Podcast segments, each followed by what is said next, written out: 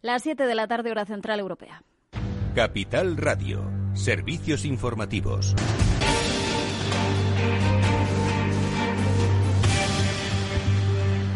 ¿Qué tal? Muy buenas tardes. Actualizamos las últimas eh, cifras de coronavirus. El dato de fallecidos de hoy es el más alto desde el pasado mes de abril en pleno pico de la primera ola. En concreto, las comunidades autónomas han notificado a Sanidad 29.064 nuevos casos de coronavirus. Más de 10.700 se han diagnosticado en las últimas 24 horas. Son cifras, en todo caso, inferiores a las del mismo día de la semana pasada, cuando se superaban los 36.400 positivos. Pero, como vemos, eh, el pico de fallecidos está llegando estos días con 700 veinticuatro muertos eh, en esta jornada. Es la mayor cifra de fallecidos notificada desde el pasado mes de abril. En cuanto a la incidencia acumulada, sigue ese descenso de forma lenta. Se sitúa hoy en 846 casos por cada 100.000 habitantes en los últimos 14 eh, días. Y mientras hoy el Gobierno ha rebajado las expectativas sobre que los viajes, la movilidad se pueda normalizar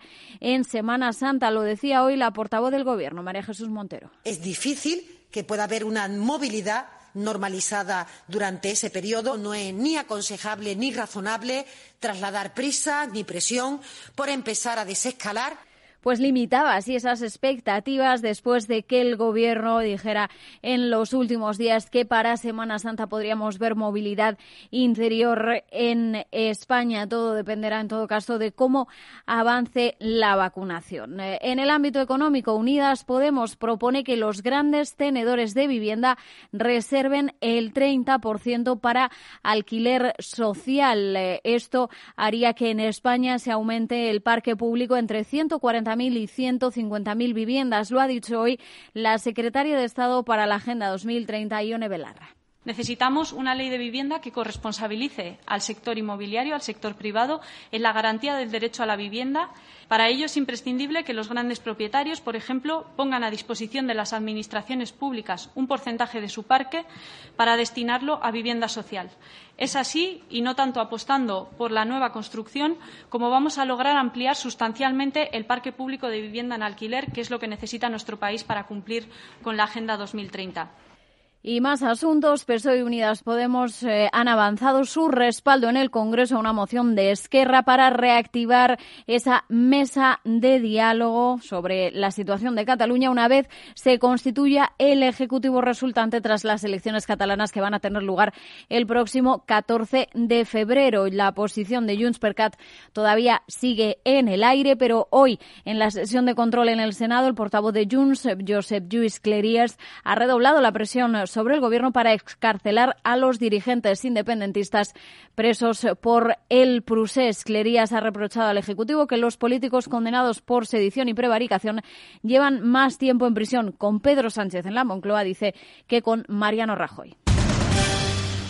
Y volvemos eh, a la vacuna porque la fórmula rusa contra el coronavirus, Sputnik 5, esa vacuna de doble dosis, tendría una eficacia del 91,6% contra la enfermedad. Así lo muestran resultados provisionales de los ensayos que publica este martes de Lancet. Además, ese porcentaje sería similar entre los participantes que son mayores de 60 años. Es una vacuna que ya se utiliza en Rusia desde principios de diciembre, pero que también está presente ya en Argentina, en Bielorrusia y se ha aprobado en Hungría. Esta información llega en un momento en el que Europa se estaría planteando estudiar la compra de esa fórmula, también de la de China, si reciben el visto bueno de Bruselas, sobre todo ante los problemas de abastecimiento que está habiendo con AstraZeneca. Se confirma que este laboratorio británico va a entregar solamente la mitad de las vacunas acordadas en el primer, en el primer trimestre del año. Esto supone rebajar de 80 millones acordadas a los 40 millones de vacunas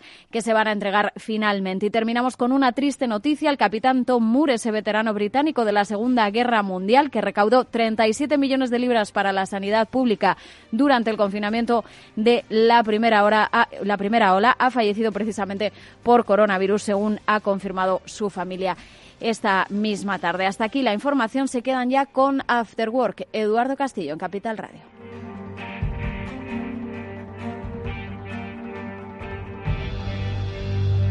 Capital Radio Siente la economía. ¿Inviertes en acciones o ETFs habitualmente? Entonces esto te interesa. Invierte en acciones de bolsa española o extranjera sin comisiones hasta 100.000 euros al mes. Entra ahora en xtb.es y abre tu cuenta 100% online en 15 minutos. Riesgo 6 de 6. Este número es indicativo del riesgo del producto, siendo uno indicativo del menor riesgo y 6 del mayor riesgo.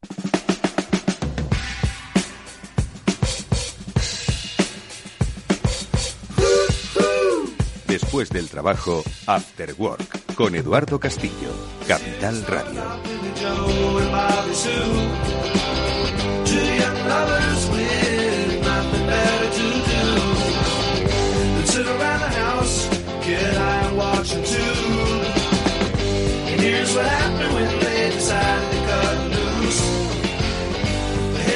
Buenas tardes, bienvenidos al Afterword de Capital Radio que ya comienza con todos vosotros. Estábamos escuchando a nuestra compañera Lucía Martín en el boletín informativo. Bueno, ¿qué es lo que ocurre con las vacunas? ¿Qué es lo que ocurre con el proceso de vacunación? De eso es de lo que me gustaría hablar y preguntar a nuestros amigos e invitados afamados eh, periodistas y economistas que quiero que nos aclaren un poco pues eh, lo que quizás muchos ya pues piensan como una nueva tomadura de pelo en la gestión emocional e informativa de la pandemia porque desde marzo han sido muchos los mensajes que obviamente no solo no se han cumplido, sino que se han utilizado para seguir dando patadas hacia adelante, ¿no? Es como echando el vano hacia adelante. Bueno, pues hoy estamos inmersos en lo que hace apenas un mes iba a ser, bueno, pues la esperanza de las sociedades, de la salud y de las economías pues ya estamos hablando del verano o incluso más allá. Bueno, pues de esto vamos a hablar eh, y de esto quiero preguntar a Félix López y a Chim Ortega en primer lugar, que ahora enseguida les saludo. Y luego pues hablaremos también un poco de algo que ya nos adelantó la semana pasada Javi López Bernardo en el mundo de las finanzas locas. Eh, el tema este de GameStop y que no hacían, luego ya todo el mundo empezó a hablar de Reddit y de todo lo que estaba ocurriendo. Y yo, bueno, pues entiendo que esto ha dejado una resaca y entiendo que una reflexión para los expertos en finanzas, los eh, verdaderos expertos en finanzas, como es el caso de nuestro amigo Javier López Bernardo, que seguro que tiene un interesante análisis pues un poco después de lo que ha ocurrido estas últimas jornadas y que ojo que todavía sigue coleando en algunos en algunos activos bueno pues sobre lo que nos espera a futuro con este con esta especie de, de populismo populismo bursátil. No sé si se puede bautizar así, en fin, lo vamos a comentar como digo en este programa. Bueno, pues lo dicho, vamos a empezar a hablar de lo de las vacunas, vamos a empezar a intentar pues tener respuestas o si no respuestas, por lo menos a mirar con espíritu crítico lo que nos dicen sobre las promesas de vacunación.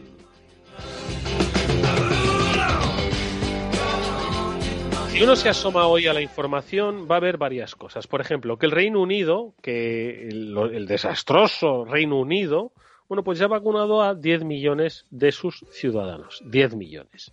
Y Boris Johnson sin peinarse. Bueno, pues ya ha vacunado a 10 millones de ciudadanos. Ojo, que la gestión, por supuesto, tiene sus dudas. Pero la gestión de la vacuna entiendo que no tiene, de momento, crítica por nuestra parte. Luego leemos que la eh, tan eh, sospechosísima vacuna Sputnik, la rusa, esa que decían que nos iba a dar los siete males, pues resulta que ya se ha validado la efectividad y que muy probablemente pues acabe en el cóctel de vacunas que la Unión Europea pues tendrá que ir pagando y tendrá que ir negociando. Luego, por supuesto, lo que contaba Lucía, ¿no? El tema de que al final se van a repartir la mitad de los 80 millones previstos, bueno, por estas negociaciones absolutamente opacas que hay entre la Unión Europea y uno de los laboratorios, que ya quizás lo vemos con otros ojos, ¿eh? Cuando hablábamos de la vacuna de Oxford, ¿no? Y de, de AstraZeneca, madre mía, estábamos todos con ellos y hoy parece que los vemos con otros ojos, ¿eh? Cómo cambia la percepción de las personas. Y luego eh, quiero reparar en, un par de comentarios que hacía el exministro Miguel Sebastián. Muchos de vosotros os recordáis. Es muy interesante seguirle en Twitter porque decía eh, ayer lunes hacía una reflexión que leo de manera de manera textual. No es bueno crear falsas expectativas sobre el ritmo de vacunación. No vamos bien. En un mes hemos vacunado con una, una sola dosis, una primera dosis, a un 3,2% de la población. Equivale al 1,6% con dos dosis. Para completar el 70% faltarían 44 meses, más de tres años. Y con un objetivo más factible, dice en otro tuit, El 70% de la población española de más de 16 años y excluyendo a los que ya lo han pasado serían unos 20 millones de personas, 40 millones de dosis. Llevamos un millón y medio de dosis en un mes. Nos quedarían 26 meses, más de dos años. Llegar al verano exige otro ritmo. Félix López, ¿qué tal? Muy buenas tardes. ¿Qué hay? Muy buenas tardes. Chimo Ortega, muy buenas tardes. Buenas tardes, Eduardo Castillo. Buenas tardes, Félix. Bueno, ¿qué, os parece? Eh, vamos a hacerle caso al, al, escritor este que nos trajo Félix de que la mejor forma de mantener y de conocer la verdad del mundo es no leer las noticias, porque efectivamente tenemos, eh, tenemos el riesgo de leer lo que ha dicho un político prometiendo algo sobre las vacunas y efectivamente llevarnos a engaño. Félix. Bueno, da un poco esa impresión. Y Sebastián, pues en el tuit que comentabas, pues explica un poco el, grado de vacunación. Pero ya, yo ya creo que va a ser un mes, en este programa dijimos que ya sabíamos que de momento el sistema, el esfuerzo de vacunación era un fracaso. Lo sabíamos hace un mes. Mm, no ha cambiado nada. No, hace un mes se sabía que iba a ser un fracaso porque comentamos que al final de marzo solo había creo que dijimos que iba a haber menos del 4% de la población vacunada dos veces, es decir, bien, bien protegida, ¿no? Y eso lo dijo el ministro hace un mes. Entonces el ministro no dijo que íbamos a estar todos vacunados. Y nosotros dijimos que eso era ya reconocer el fracaso, porque era una cantidad muy pequeña. Entonces yo creo que teníamos que habernos preocupado entonces. ¿no? Y de alguna manera, pues pero no ahora, cuando está más o menos ocurriendo, eso sí, con toda la historia de la vacuna de AstraZeneca y tal, pues, pues todo, pero en general, pues sabíamos que el ritmo de vacunación iba a ser muy lento, como en toda Europa. De la Unión Europea, pues no nos hemos preparado de esto al mismo nivel que se ha preparado el Reino Unido, que de todos los países avanzados del mundo ha sido el más competente en esto, con mucho. Es cierto que manejo general de la pandemia ha sido un desastre en muchos otros países, pero en el tema de vacunación han ido en siempre con muchos cuerpos de ventaja sobre el resto. Y eso se está notando ahora. Es decir, efectivamente, en el tema de la vacunación, pues el Reino Unido va muy bien. Porque se ha gastado per cápita, pues yo calculo que 10 veces más que lo que Europa. Es una cuestión esto de dinero también.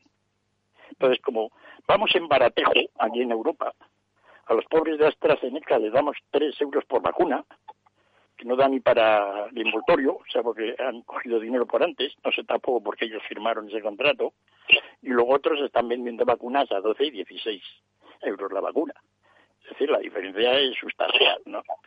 Entonces, pues es un poco así, ¿no? Es decir, no lo hemos hecho bien en Europa comparado con pues lo que se podía haber hecho.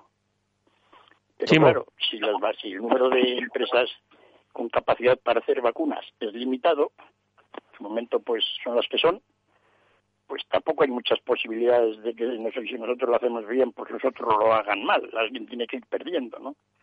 Y Europa, pues, Estados Unidos es de momento el gran mercado para esto. Así que veremos cómo evoluciona esto. Va a ser un proceso de vacunación lento. Yo espero que, para, está haciendo números, porque esto, yo calculo que para el 1 de julio podemos estar vacunados en España con dos vacunas, pues un 45% de la gente. Y bueno, yo creo que eso pues debería servir mucho, ¿no? Sobre todo para controlar el tema de la mortalidad. Hombre, pero si voy a ser un poco demagogo, ¿eh? Pero si de aquí a junio aguantamos 700 muertos diarios, Estoy siendo demagogo, ¿eh? ojo. A medida que vayamos vacunando más, el índice de contagio irá, entiendo que bajando, y el índice de mortalidad, bueno, pues eh, obviamente también. Pero 700 muertos hoy. Hombre. Sí, no, no, no eres demagogo, es lo que está ocurriendo, ¿no? Y eso la gente se ve que se aguanta, en el sentido de que llevamos ya decenas de miles de muertos y la sociedad, pues ahí está, ¿no? Vas por la calle, ¿no? Y todos reunidos con unas aceitunas alrededor de la mesa. Pues bueno. Mm. Nada más, ¿no? Es decir, la sociedad, pues es todo dramático. El manejo general de todo esto, social, político, etcétera, ha sido caótico. Lo sabemos todos. y lo aguantamos. Así que esperemos que esos 700 pues pasen, a, porque ha sido una cifra muy alta, ¿no? Y esto de cómo computar muertos pues también tiene su cosa. Bueno, lo podamos reducir bastante, pero eso va a seguir durante, durante unos meses, sí. Yo calculo que en España todavía nos toca 100, pues otros 25.000 muertos más. Joder, con perdón. Entonces, bueno, van a llegar, ¿no? Esos son muchos. Tal como va el tema. Muchos. Eh, yo eh, tengo poco que añadir a lo que ha dicho Félix. Lo que lo que me parece es que la, situación, por mucho que se empeñe el gobierno, es insostenible. Y yo creo que, que Miguel Sebastián eh, está bastante acertado en esos datos como la están con la pandemia, pero recuerdo que semana tras semana, como decía Félix, venimos diciendo que es imposible llegar a ese 70% de las vacunaciones. Eh, no hay más que echar cuentas. ¿Cuántas tendríamos que poner al día?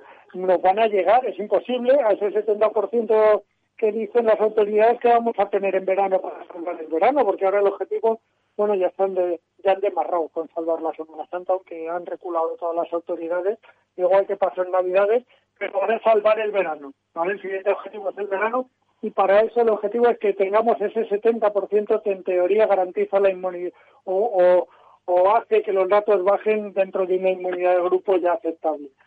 Pues no vamos a llegar, vamos, mm, al 40% si no tenemos si no volvemos a tener problemas con las vacunas. Pero fíjate, yo te voy a hacer otro análisis, ¿vale?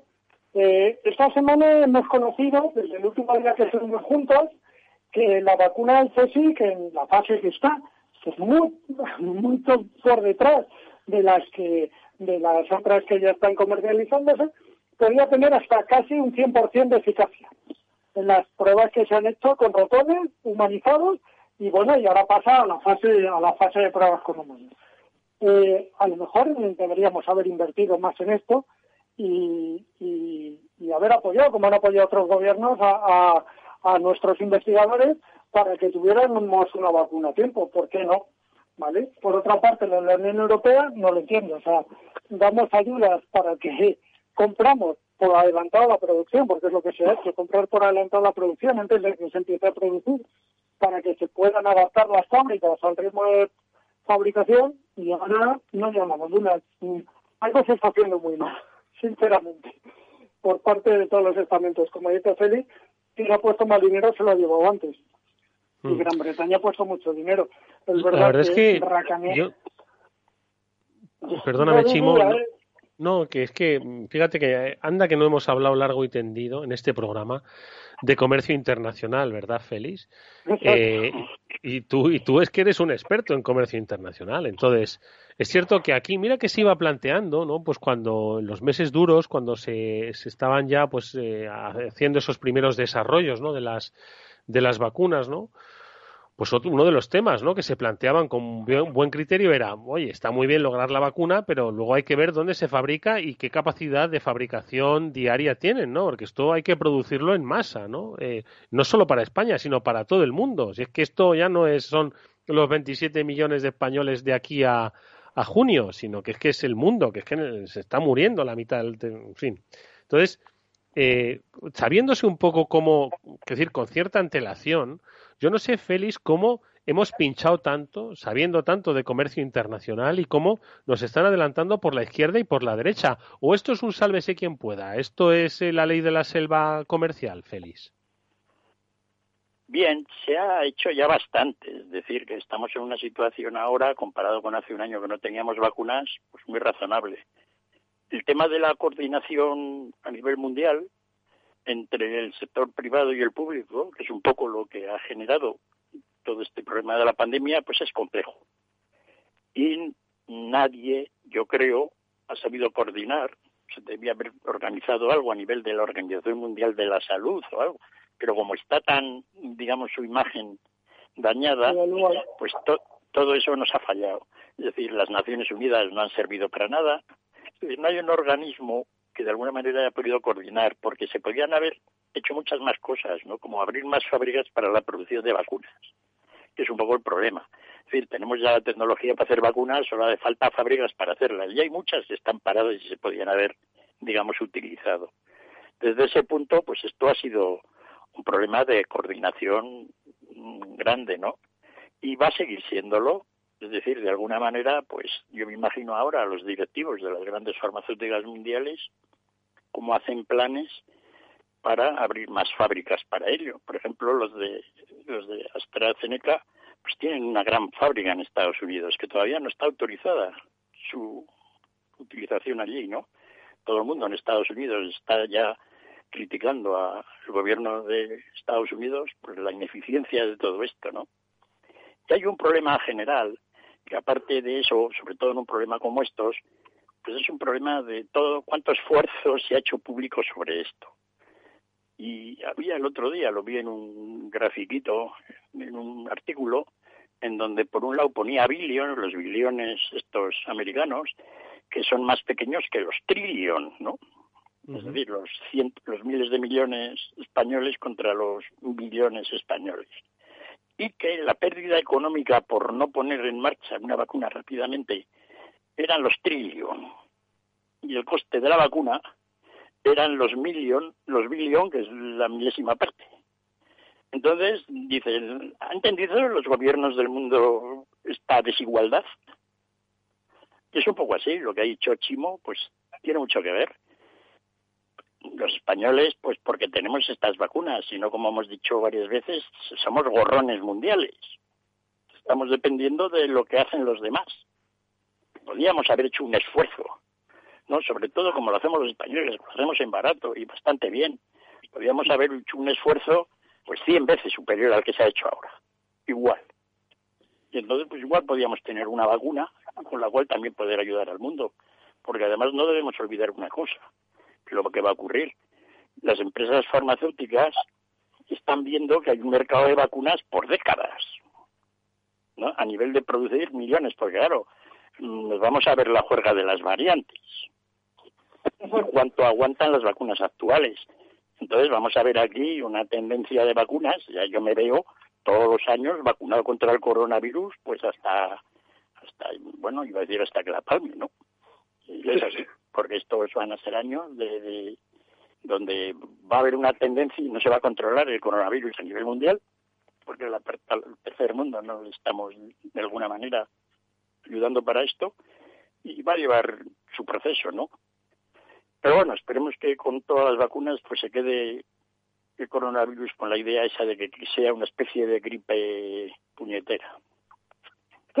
No, sé. Esperemos que sí, pero sinceramente yo creo que que lo estamos haciendo muy mal. Primero porque no estamos confiando, como Félix decía, las organizaciones que hay eh, supranacionales no han funcionado y, y meto, meto la Unión Europea en este caso como una organización nacional, pero, pero las organizaciones supranacionales, Naciones Unidas, eh, organismos así, la Organización Mundial de la Salud, obviamente muy devaluada, pero no han funcionado, ¿vale?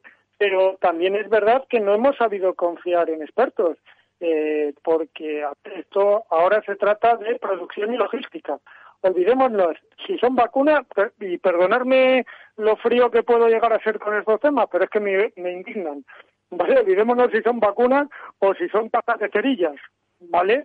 Al final es producción y logística. En España tenemos dos plantas, que no se dice, dos plantas de producción de vacunas, de dos laboratorios distintos. Uno de ellos en Madrid, está produciendo en y el presidente del gobierno, antes de que se iniciara la producción, o sea, no es secreto, fue a visitar la fábrica, ¿vale? Una fábrica de un laboratorio español que está produciendo la vacuna de Moderna, ¿vale?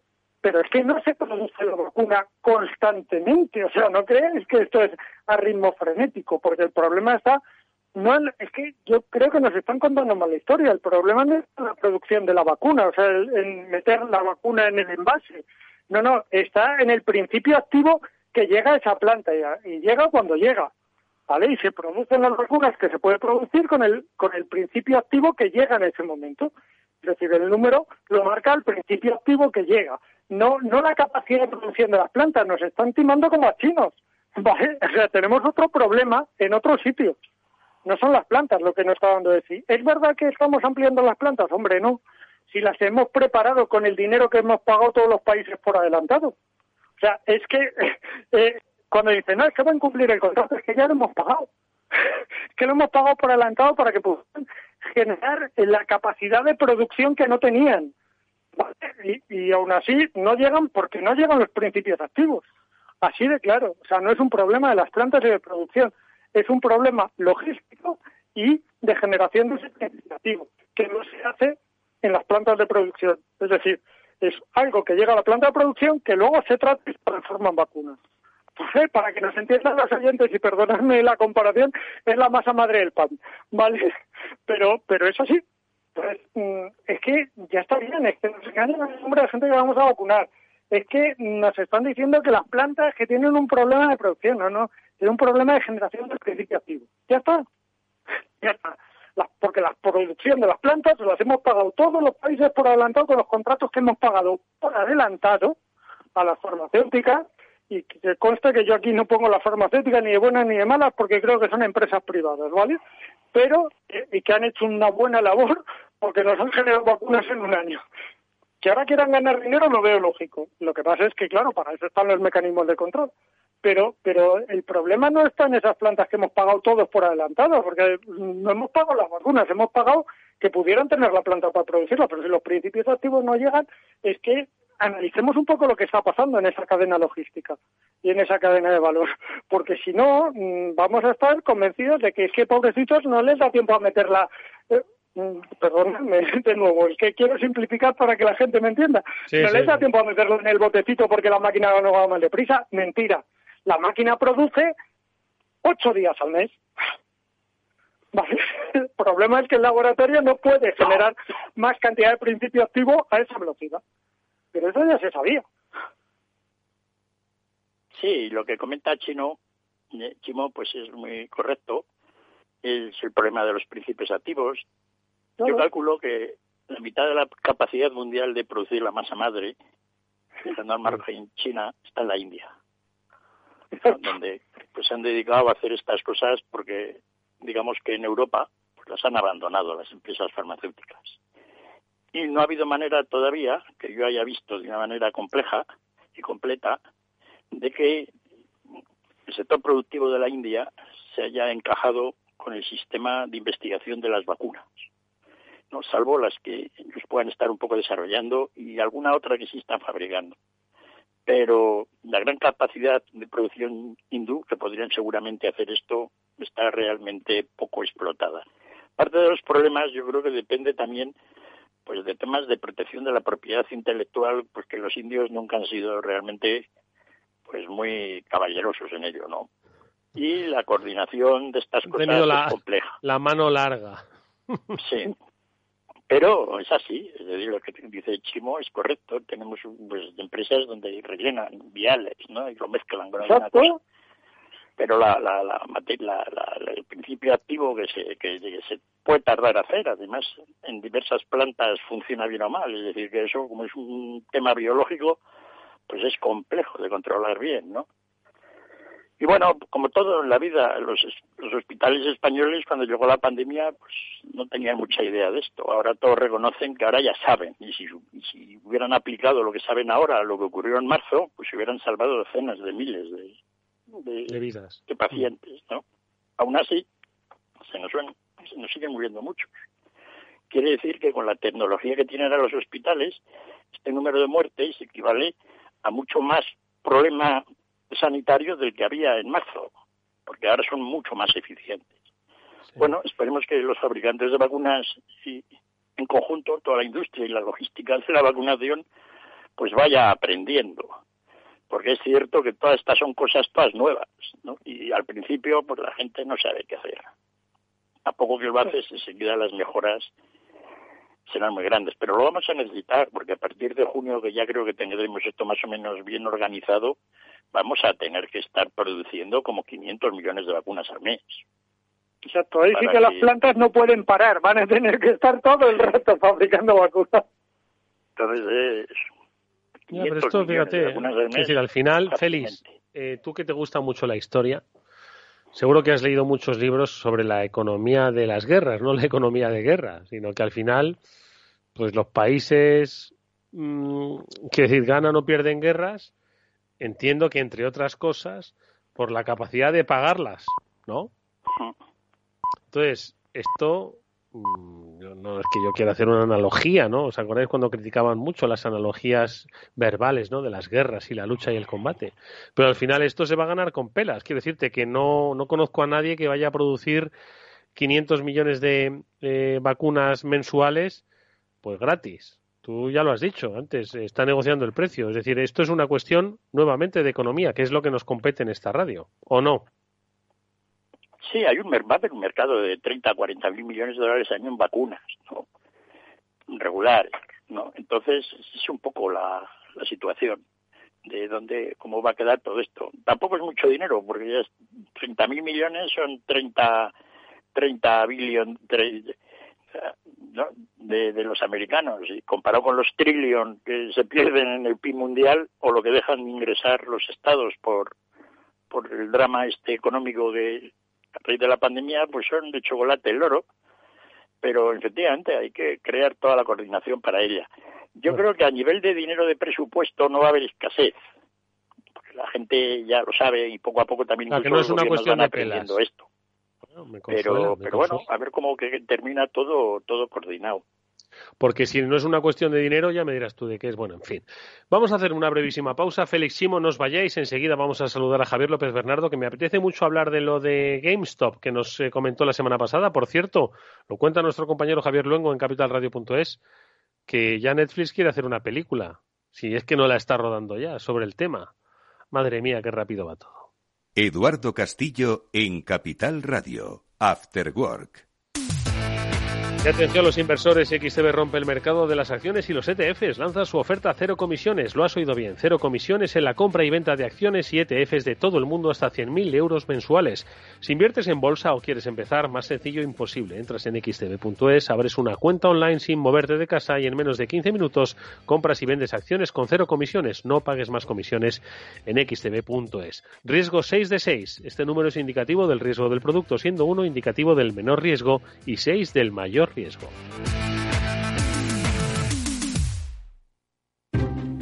Inversión inmobiliaria acompaña al mercado inmobiliario en este nuevo ciclo. Todos los jueves de 10.30 a 13 horas, el inversor encontrará las claves para realizar su mejor inversión. La mañana de los jueves en Capital Radio tomamos el pulso al sector inmobiliario. Noticias, análisis de mercado y debates donde los protagonistas del sector podrán contar en primera persona los retos a los que se enfrenta el ladrillo. Inversión inmobiliaria pone la voz al sector inmobiliario. Aquí en Capital Radio.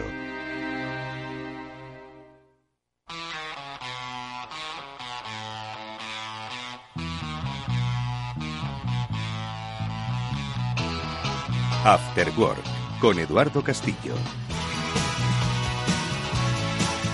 Bueno, pues va a haber una película de Netflix sobre el tema de, de GameStop, de este curiosísimo eh, eh, episodio de populismo bursátil del 15M de la bolsa, no sé cómo la, llamarlo, ¿no? Pero que donde bueno, pues los pequeños se pusieron de acuerdo pues para ajustarle las cuentas a los de a los de a los de corto, ¿no? A los que operaban en corto. ¿Os acordáis cuando de repente atacaban a España los mercados financieros en aquellos terribles días, ¿no? de, de 2012? Bueno, pues eh, bueno, no sé si esto, obviamente los medios necesitan historias y necesitan historias divertidas. Pero nosotros, bueno, pues eh, sabemos que, que ni todo es divertido, ni todo es, por supuesto, maquiavélico. En el término medio siempre se encuentra el análisis certero de nuestro amigo Javier López Bernardo, al que saludamos ya con, con mucho gusto. Javi, ¿qué tal? Muy buenas tardes. Tal, Eduardo, buenas tardes. Bueno, macho, pues parece que siguió el tema de Reddit que nos contaste el pasado martes, ¿no? Lo recordarás, ¿no? Cómo pues el tema, o, hace dos martes, yo ya no me acuerdo, que es que pasa todo tan rápido y pasan tantas cosas cada día que uno ya se va a otra cosa de la actualidad. Bueno, el caso es que la verdad es que lo de Netflix es un poco exagerado, ¿eh? eh supongo que ya habrá rodado eh, más de una película sobre la pandemia, porque claro, esto ya es un tema corto, ahora va a rodar sobre GameStop, ¿no? Entonces, pues no sé, Javi, decía yo al principio del programa que seguro que con unos días ya de diferencia te has has podido hacer una reflexión pues un tanto objetiva y crítica ¿no? sobre todo lo que ha pasado y lo que yo creo que todavía sigue pasando ya a menor escala, no sé. Sí, bueno, ahora mismo, eh, la verdad es que llevaba un par de días sin seguir la cotización de GameStop, Eduardo. Ahora mismo veo que está a unos 112 dólares. Bueno, cuando hablábamos hace unos días estaba a unos 300, mm. Para que tengas una idea. O sea que ya ha caído, pues ya ha caído un, un 60% el, valor y claro, la gente que ha entrado ahí arriba, pues, pues ya ha perdido hasta la camisa, ¿no? Estaba claro que, que no lo iban a recuperar eh, los fondos que también estaban en corto, eh, que te comentaba en su día, uno de ellos, bueno, eh, salieron unas noticias, uno de estos fondos se llama Melvin Capital, gestionaba unos 12.000 millones y bueno, pues con las pérdidas en enero pues perdió un 50%. Básicamente cuando tú en un fondo de estos pierdes un 50%, básicamente ya te vas a las duchas, ¿de acuerdo? Y, y, y te vas ya, te vas del estadio, ¿sabes? Porque primero porque cuando pierdes, además tuvieron que cerrar las posiciones. Ya sabes que cuanto en, los cortos, ¿no? Cuanto más sube el valor, tienes que seguir poniendo capital. Tú si compras, eh, para hacerlo más sencillo, si tú compras una acción corriente y moliente y la acción te cae un 50%, no te ocurre nada. Lo único, pues bueno, cruzar los dedos o bueno, si has hecho un análisis sólido, te quedas esperando hasta que la acción vuelva a subir, ¿no? Rezas hasta que suba, exactamente. Exacto, pero más allá de haber perdido un 50%, que ya es la leche, no te ocurre nada más.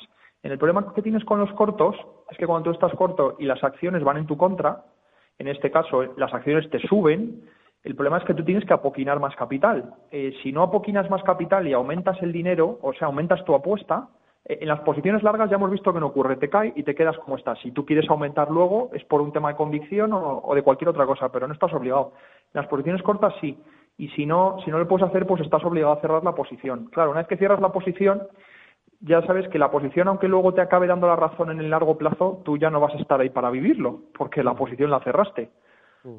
Eh, entonces lo que le ha pasado a mucha gente. Entonces este fondo, este hedge fund en concreto, Melvin Capital, gestionaba 12.000 millones bueno, pues en, enero perdieron un 50%. Y como te digo, te vas a las duchas.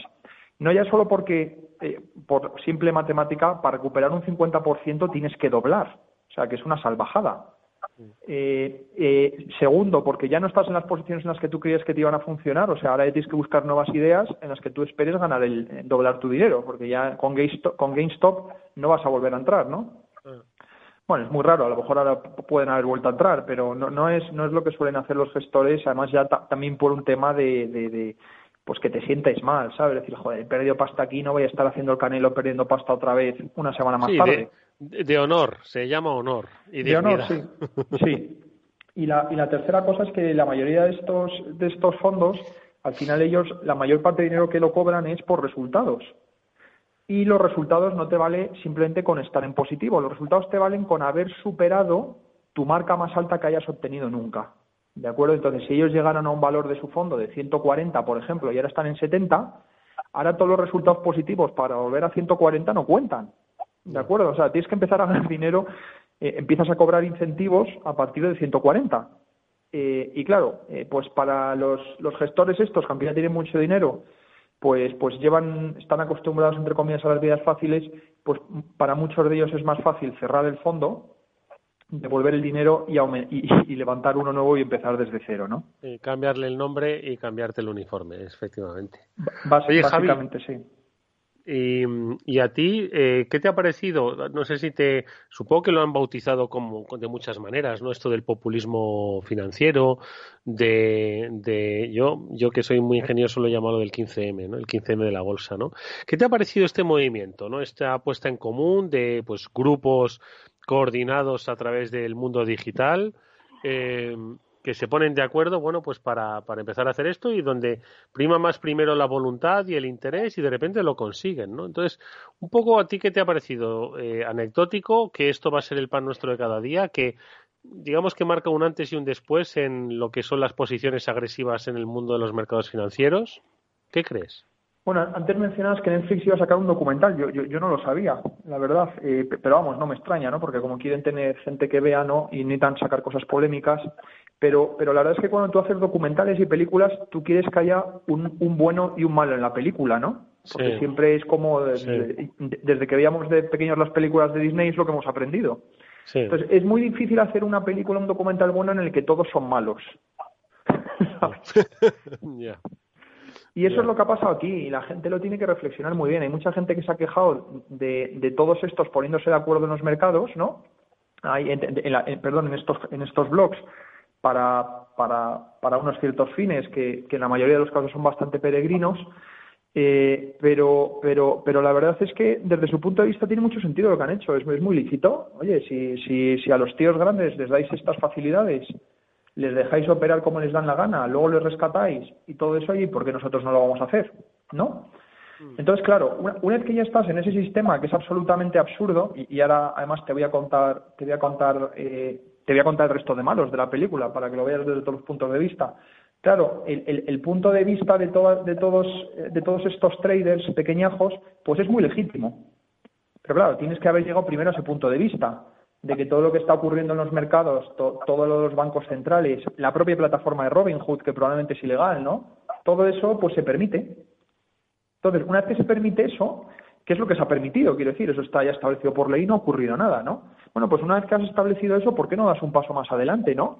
y no dejas que todos estos pequeños en los blogs manipulen los mercados. De hecho, probablemente ha habido muchos gestores, seguro, de otros hedge funds que además seguramente vivían por, por apostar en contra de los hedge funds que iban en corto. Seguro que muchos de esos hedge funds también han entrado en estas plataformas para seguir sacudiendo a los mercados, ¿no? Y el regulador de Estados Unidos, que es la SEC, no ha hecho nada. ¿De acuerdo? Como se esperaba, vamos. Eso lo primero. Luego Robinhood, ¿no? Luego Robinhood pues es una plataforma que ya sabes que no cobra nada comisiones y eso a la gente le encanta, porque ópticamente te da la sensación pues que no, no gastas un duro en comisiones. Pero entonces dirás, bueno, esto es de Robinhood, entonces es una organización sin ánimo de lucro, ¿no? Porque ¿de dónde cobran? Bueno, estos de Robinhood venden eh, venden todo esto lo que llaman el flow de órdenes, es decir, las órdenes que ellos van a ejecutar a otros hedge funds, en concreto uno de ellos que se llama Citadel, que tiene una historia de, de, infracciones de manipulación de los mercados bastante notoria, ¿no?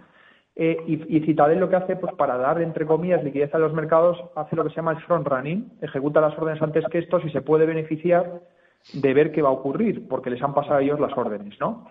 Entonces, no te quepa la menor duda que Citadel en todo esto ha ganado, ha ganado probablemente bastante dinero. ¿De acuerdo? Y de hecho, Citadel ha sido uno de los fondos eh, que, ha inyectado dinero a este hedge fund que te he dicho, que se llamaba Melvin Capital, que ha perdido un 50% en enero, y les inyectó, les inyectó dinero para que el fondo no se fuese más a pique. ¿De acuerdo? Con lo cual es toda una red de, de, cosas que están pues mal hechas y ya lo sabíamos, pero como siempre se dejan correr, ¿no? Pues, pues, pues no ocurre nada. Cabe mencionar en, todo esto ya por último de los bancos centrales que muchos oyentes ya estarán cansados de oír aquí y, en muchos otros programas y en la prensa y, con razón, ¿no? Eh, eh, ben Bernanke, ya sabes, pues que era el antiguo eh, era el antiguo gobernador de la Fed, que luego le, pues fue sucedido por, por Yellen, ¿no? Y luego Powell. Bueno, Bernanke está pues en el consejo de Citadel, cobrando una millonada, ¿no? Por estar ahí sentado sin hacer básicamente nada, y, no ocurre nada. Entonces, como ves, pues es un sistema que, claro, una vez que te metes en este sistema en el que ya los bancos centrales eh, son, ya no son la solución al problema, son el propio problema, ¿no? Por los incentivos. O sea, tienes gente trabajando en hedge funds que hacen actividades que rayan en lo ilegal y tú estás sentado ahí tranquilamente con, la millonada que tú ya has cobrado, ¿no?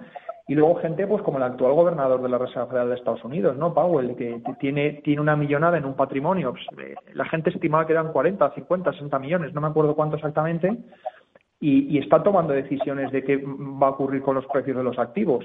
No sé, yo, yo te pregunto a ti y a nuestros oyentes, si tú tuvieses esa cantidad de dinero, bueno, pues si tu, si tu juicio estaría libre de todo sesgo, ¿no?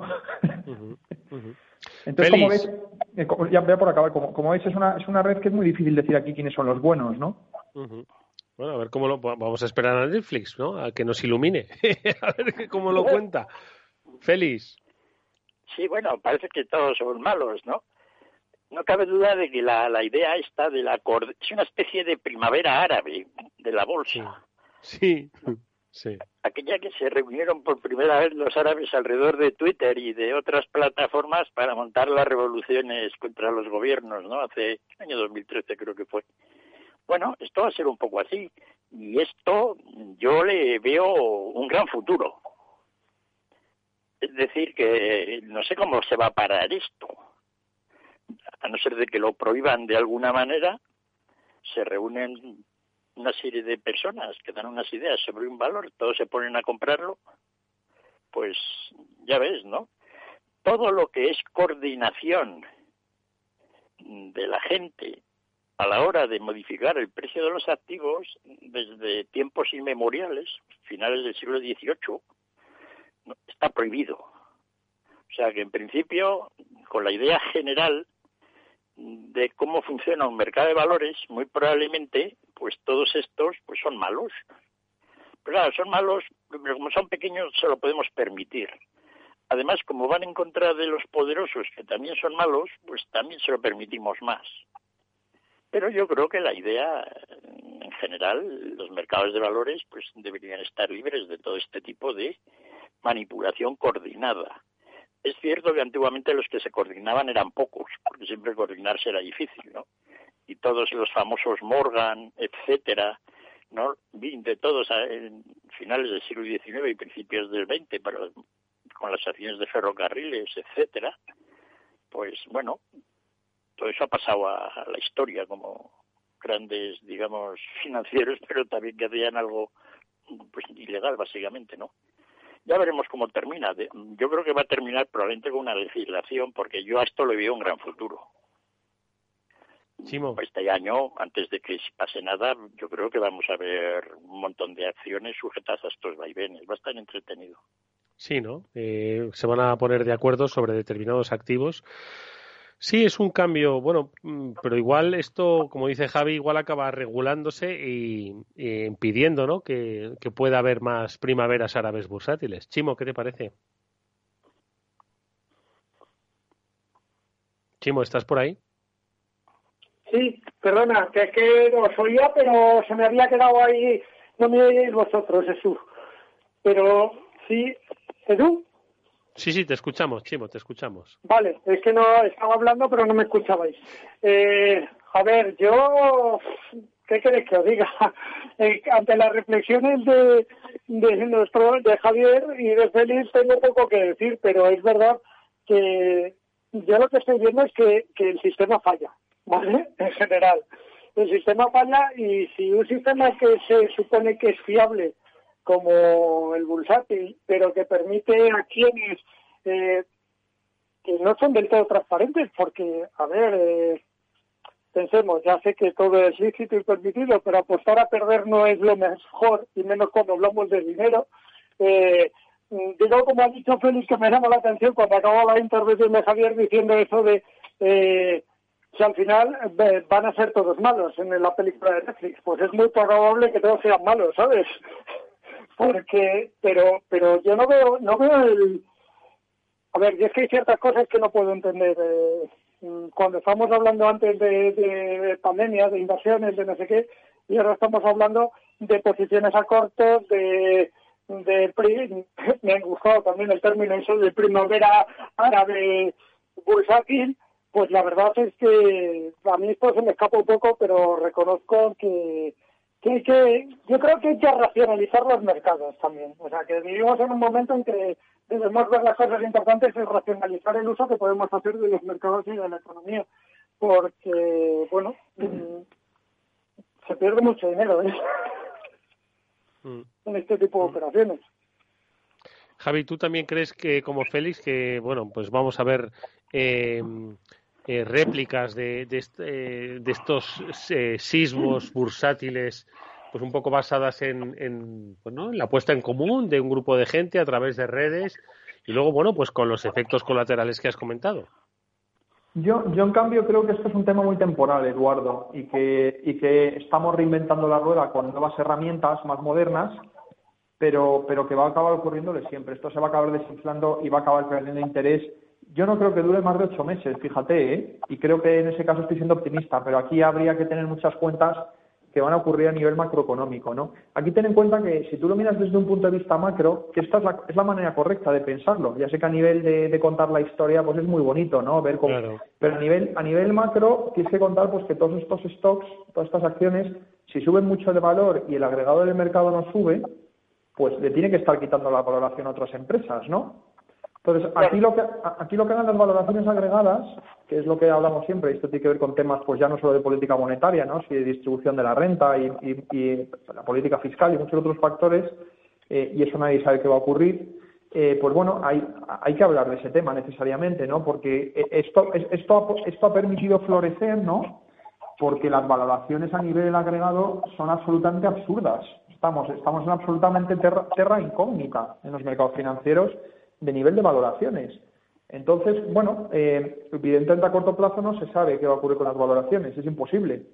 Pero a medio plazo sí que se puede hacer pues, pues una estimación pues más o menos, tampoco digo acertada, pero sí razonable de lo, de lo que van a ser las valoraciones y van a ser más bajas de lo que de lo que de lo que son ahora no este tipo este tipo de, comportamientos ya los teníamos en el año 2000 no te creas es verdad que en aquel entonces los blogs que había en Terra y en todas estas plataformas eran muy primitivos pero sí que la gente ya tenía podríamos denominar estos esquemas de hazte rico fácil en tres días comprando esto y también pues lo sabía, pues como decía Félix ya en el siglo XVIII, cuando la gente compraba acciones en una compañía y se reunían ahí en el mercadillo y eh, todos gritaban los precios. O sea, eran eh, mecanismos más eh, primitivos, ¿no? Pero es que los mercados también eran más primitivos, te quiero decir.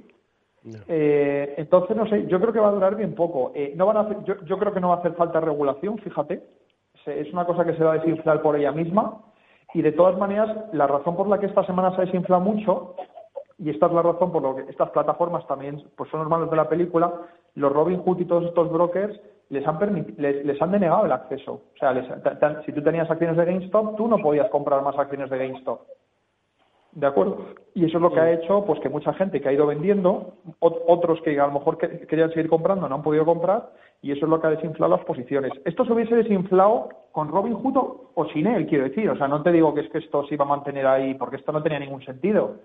Pero el, pero el mero hecho de que Robin Hood y el resto de las plataformas pues hayan actuado, actuado un poco de catalizadores, ¿no? Eh, pues, pues, pues es tremendo, ¿no? El otro día estaban Google y Apple quitando de sus, de sus, de sus plataformas de aplicaciones todas las reseñas negativas que había en Robinhood, ¿no? Porque la gente estaba súper cabreada y diciendo pues que esta aplicación es una estafa, no sé qué, y los grandes gigantes tecnológicos, en vez de dejar un poco el libre mercado, que es lo que les gusta decir, ¿no? Que ellos simplemente están ahí pero son intermediarios, no hacen nada, ¿no? Pues, pues fíjate, ¿no? Mm. Feliz. Pero pues, yo tengo, una pregunta solo. ¿Creéis que se puede extender a otras cosas, este tipo de acciones? Quiero decir, a otros, no solo a, la bolsa, o a este tipo de iniciativas, sé que no van a ser iguales, pero este tipo de iniciativas se pueden eh, extender a otros sectores de la economía. No, yo, en mi opinión no, Chimo, porque, porque eh, eh, eh, estas acciones han ocurrido, las acciones en corto, cuando están en corto, son especialmente unos objetivos muy jugosos para que eso pegue un pelotazo de la leche, con perdón de la expresión, ¿no? No, no, son pelotazos, totalmente. Claro, pero, pero ¿por qué son el pelotazo? Porque, bueno, hay un tío que, como os he dicho, que si la posición le va en contra, tiene que levantar más capital, ¿no? y si ya no puede llegar a, y si ya no puede llegar a ese remedio, tiene que cerrar la posición cuanto antes. Y al cerrar la posición que ocurre, que él tiene que comprar esas acciones, con lo cual todos los cortos, al tener que cerrar sus posiciones en masa, pues empiezan a ejercer una, una influencia compradora sobre el mercado brutal, porque tienen que comprar las posiciones para cerrar sus posiciones, y a su vez eso crea una espiral ¿no? de precios más altos. Claro, eso rápidamente, esa espiral se agota. En cuanto ya no hay cortos con posiciones, pues ya no hay gente que tiene que cerrar posiciones y eso ya se agota, ¿no? Entonces, eh, en La Plata decían que lo estaban intentando, y, pero La Plata, no, en mi opinión, eh, no, no, sé qué ocurrirá. A lo mejor empieza a subir ahora en tres días y, quedo con cara de tonto. Pero no me da la sensación que sea un mercado que, que, que, vaya a ocurrir lo mismo, ¿no? Por eso te preguntaba, precisamente por lo que ha pasado con La Plata. No, yo creo que yo creo que no. Yo creo que mm, es, es difícil, ¿no? Es difícil que se vaya a trasladar a, otros sectores. Primero por lo, un poco lo que decía Javi, luego que tampoco es tan fácil moverlos, ¿no? Es decir, que al final siempre hay herramientas que te permiten hacer esto, pero siempre vas a encontrar, bueno, pues esas medidas defensivas que son pues el bloqueo a la compra de más de más acciones, ¿no? Siempre hay herramientas un poco que neutralizan estas estos, estas cuestiones. Pero bueno, no ha dejado de ser eh, interesante, ¿no? no ha dejado de Lo que no sé yo es cómo, eh, dónde emerge, ¿no? Eh, creo que han identificado al, al, impulsor de, de, esta acción y por qué con GameStop y por qué con, con, con este con este hedge fund porque en fin habría de estos habrá pues en fin pues dos docenas por, por metro cuadrado, ¿no, Javi? Entonces es, es curioso, ¿no? Que esto obviamente pues entiendo, que no fue casual esto, ¿no? Hombre, GameStop es una compañía de videojuegos, ¿no? Y eso la gente lo entiende, este tipo de, público, ¿no? Y segundo, bueno, es un tema aleatorio, ¿no? Pues no tiene más, no podría haber sido en otra empresa y estaríamos comentando que por qué está ahí en otra. Yo creo que fue un tema aleatorio, ¿no? Los, los, las, muchas empresas que operan en corto siempre son consideradas un poco como los villanos, ¿no? Pero dentro de todo este pandemonium que te he dicho, Eduardo, a mí son los menos villanos, curiosamente, ¿no? Porque generalmente las empresas en corto hacen labores, hacen labores muy interesantes en los mercados, eh, detectan el fraude. O sea, hay, hay los casos más, más paradigmáticos eran las empresas chinas que cotizaban en Estados Unidos. Empresas que iban ahí a levantarle el dinero a la gente y que a lo mejor no te decían, sí, tenemos cinco minas aquí, ¿no? Siete minas y producimos tanto. Y tú ibas y es que las operaciones ni existían. Eran absolutos fraudes, ¿no? Entonces, esta gente, pues, eh, cuando hace el análisis, eh, los cortos, como la, potencialidad de pérdida es infinita, porque cuando las posiciones empiezan a subir, estás en, estás en una situación muy difícil, la, investigación que hacen sobre cada uno de los títulos en los que están en cortos es salvaje. O sea, son de los que hacen mejor research de, todos los analistas de, Wall Street, para que te hagas una idea. O sea que, que, luego también, pues, pues, pues la manera en que se cuentan las noticias y todo eso es, es un poco, es un poco distorsionada. Bueno, pues eh, no sé, Félix, ¿quieres hacer una última reflexión? Un minuto te queda.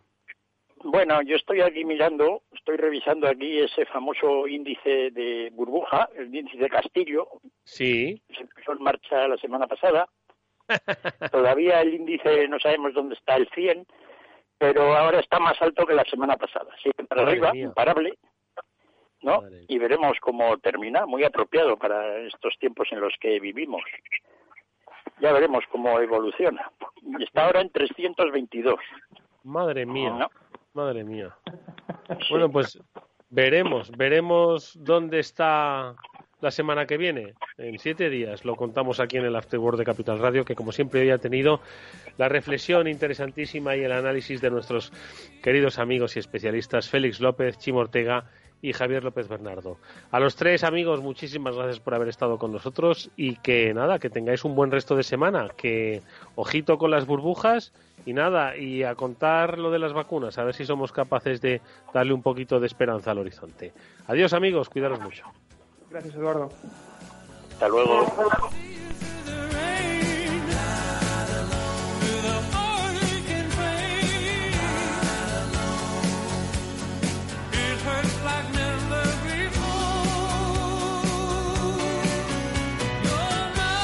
Bueno amigos, que nos despedimos esta mañana, que volveremos como siempre a las 19 horas en el Afterword de Capital Radio con Néstor Betancor a los mandos y aquí que nos habla Eduardo Castillo. Cuidaros mucho, tened mucho cuidado, especialmente mucho cuidado si tenéis, bueno, pues algún tipo de exposición inevitable en estos tiempos extraños. Adiós y hasta mañana, adiós.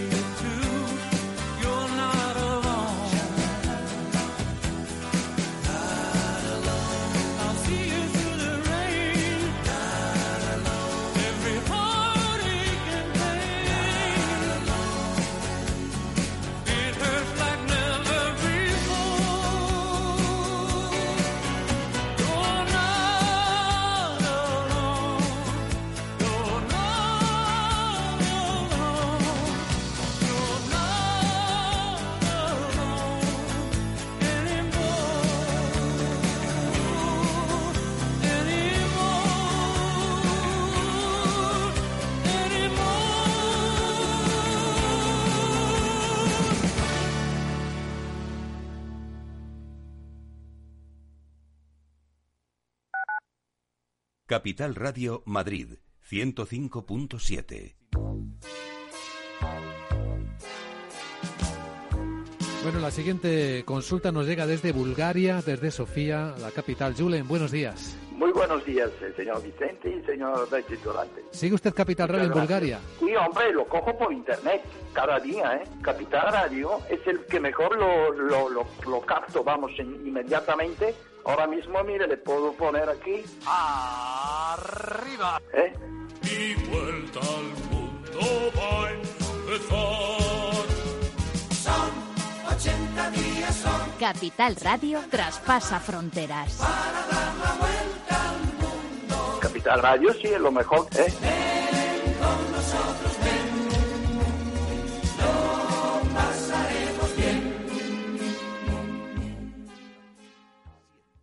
Capital Radio.